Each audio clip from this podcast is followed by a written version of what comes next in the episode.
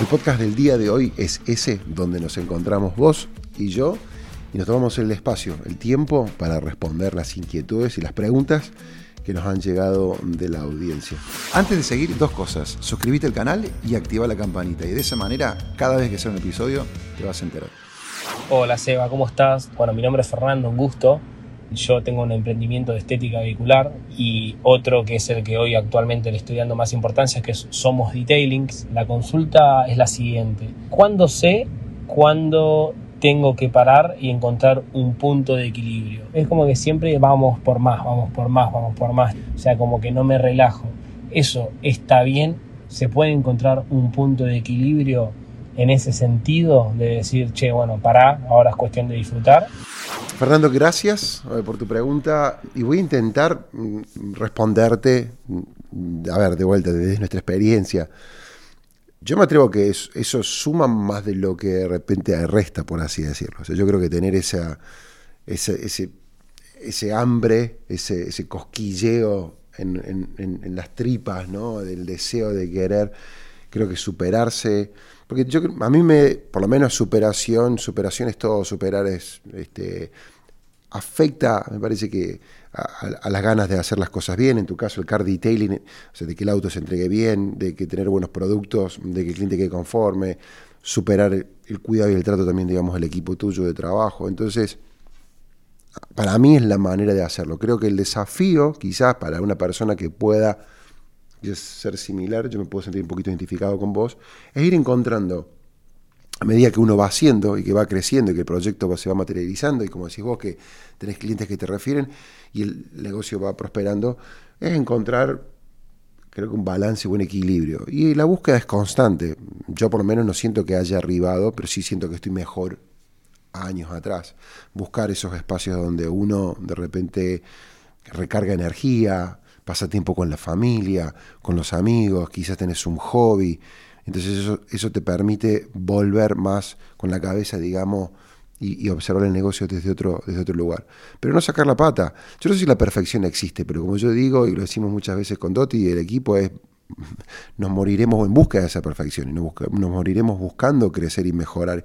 Y para mí, las empresas, yo creo que exitosas, son las que de alguna manera nunca se cansan, digamos, de buscar y superarse. La superación no es solamente, digamos, la económica. La económica es una consecuencia de esa búsqueda de superación en, en los distintos aspectos del negocio de la empresa. Con lo cual, yo te diría, está bien, es necesario, lo que sí a medida de que vayas teniendo para cubrir las necesidades tanto básicas como las de las empresas, como pagar, digamos, también buenos sueldos, anda buscando también espacios para vos, para hacer una pausa, para cuidar tu cuerpo, alimentar las relaciones personales a tu alrededor.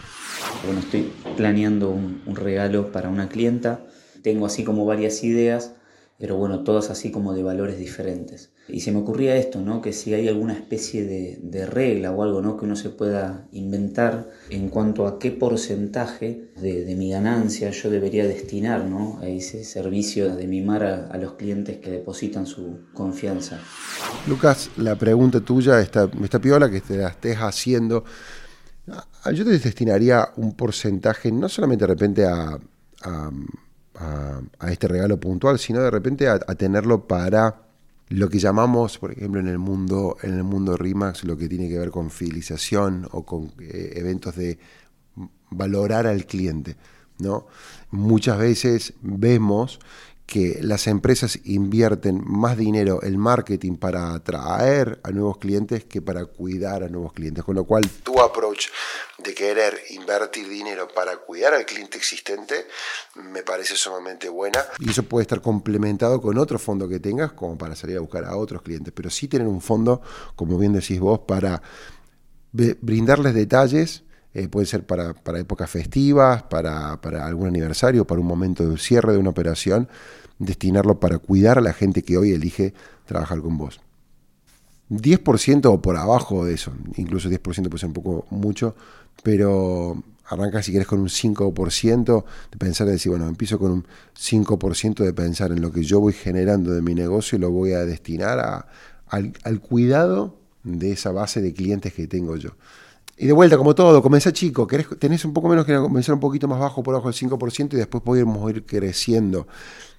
Pero el principio de cuidar al cliente que está hoy con vos, ¿cuántas veces hemos pasado al frente de un cartel y hemos visto la publicidad de una empresa que es agresiva en conquistar a clientes nuevos? Y vos decís, che, pucha, pero yo le estoy pagando mi cuota a esta persona y nunca pensó en mí. Así que es por ahí, este, equivocate haciendo de más, ¿no es cierto? No, y, no, y no descuidándolo. Así que 5% y vos fíjate si eso te puede ir quedando chico con el correr del tiempo, quizás lo quieras aumentar. Si llegaste hasta acá, suscríbete a nuestro canal y sé parte de nuestra comunidad. Seba, ¿cómo arrancarías desde cero en el mundo de emprender siendo joven? ¿Qué le dirías a esa persona con mucha hambre, actitud y ganas de crecer? Tomás, a juzgar por el tono de la voz con la que vos haces las preguntas, yo te diría tirate, tirate de cabeza. O sea, yo no sé si vos la actuaste, la practicaste un montón en la pregunta o es, digamos, eh, o es producto de esas ganas que vos tenés. Animate, lo primero que te diría es dale rienda suelta. Y tenés veintipico de años, entonces, cuando yo comencé también tenía... Es el mejor momento también para equivocarse. Eh, cuando tenés 50 años, tenés cuatro chicos, ¿no? y este está pagando la cuota del auto y tiene la cuota de la escuela de los chicos, es un momento muy distinto para atreverse. Entonces el riesgo que uno puede asumir tiene que ser más acotado. Entonces lo que yo te diría es, seguí lo que vos tengas adentro, esa sensación, ese deseo que vos tenés, y si, y si la pregunta que uno tiene que hacerse es, ¿qué es lo peor que me puede pasar?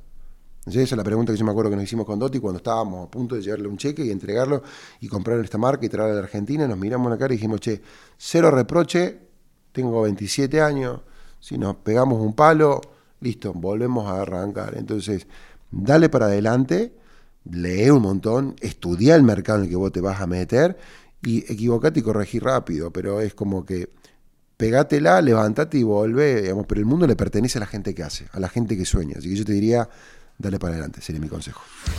Gracias por estar, por acompañarnos. Gracias por algunos de ustedes que nos cuentan qué están haciendo cuando están escuchando el podcast, si están con la familia, si están cocinando, conduciendo el trabajo y de alguna manera nos permite a nosotros no sé, ponerle imágenes a este momento. Un beso grande, Seba Sosa y de este rincón, como solemos decir, abraza un propósito, desafía al mundo e inspira a otros. Nos vemos la semana que viene.